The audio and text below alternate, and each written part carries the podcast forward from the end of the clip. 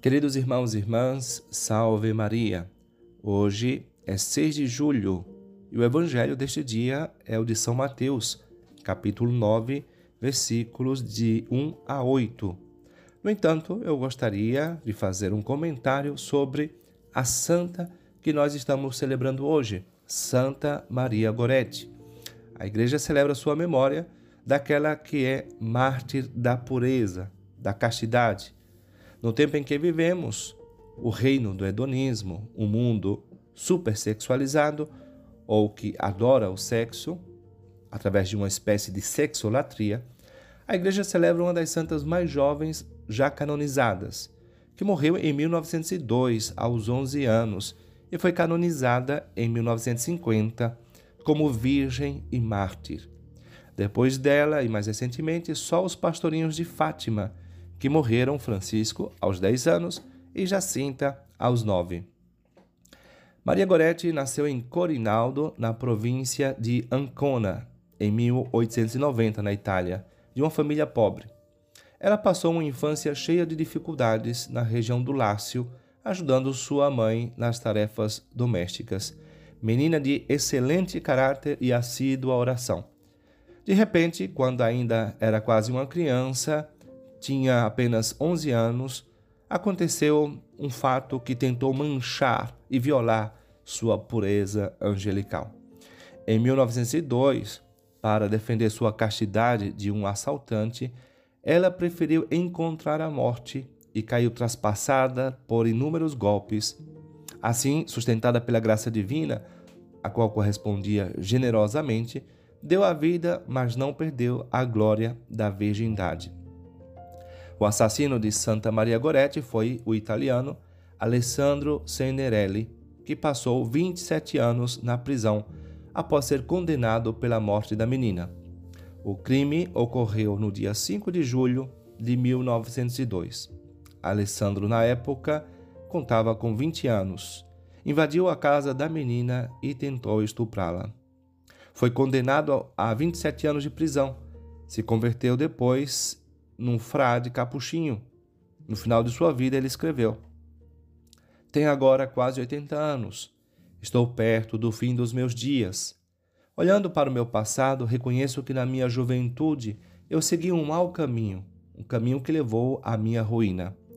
Através das revistas, dos espetáculos imorais e dos maus exemplos, eu vi a maioria dos jovens da minha idade seguir o caminho do mal sem pensar duas vezes. Despreocupado, eu fiz a mesma coisa. Com a idade de 20 anos, eu cometi um crime passional cuja memória ainda hoje me horroriza.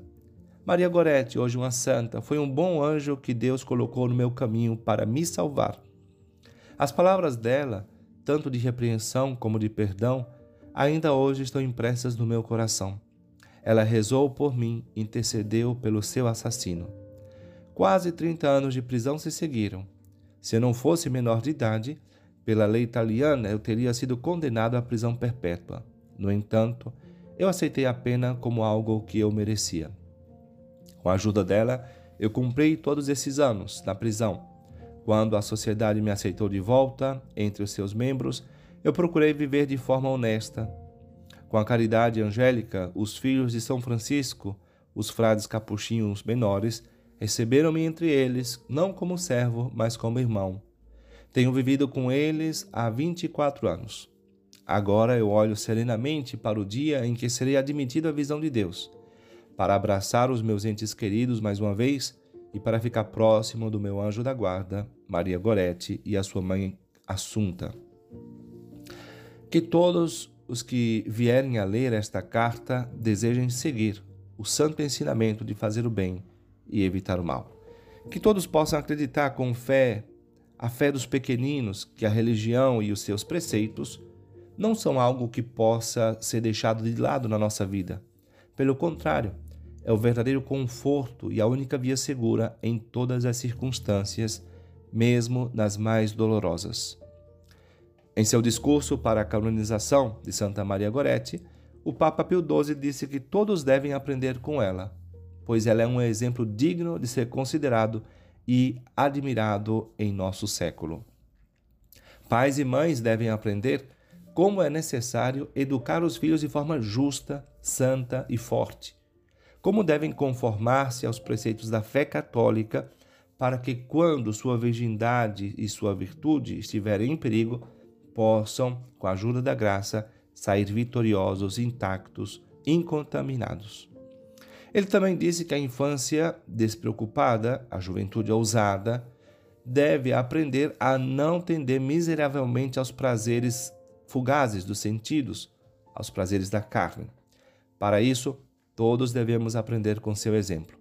Do céu, onde goza da bem-aventurança eterna, obtenha do Divino Redentor com suas orações que todos nós, segundo nossa condição, sigamos seu exemplo resplandecente com vontade firme e conduta santa. Amém.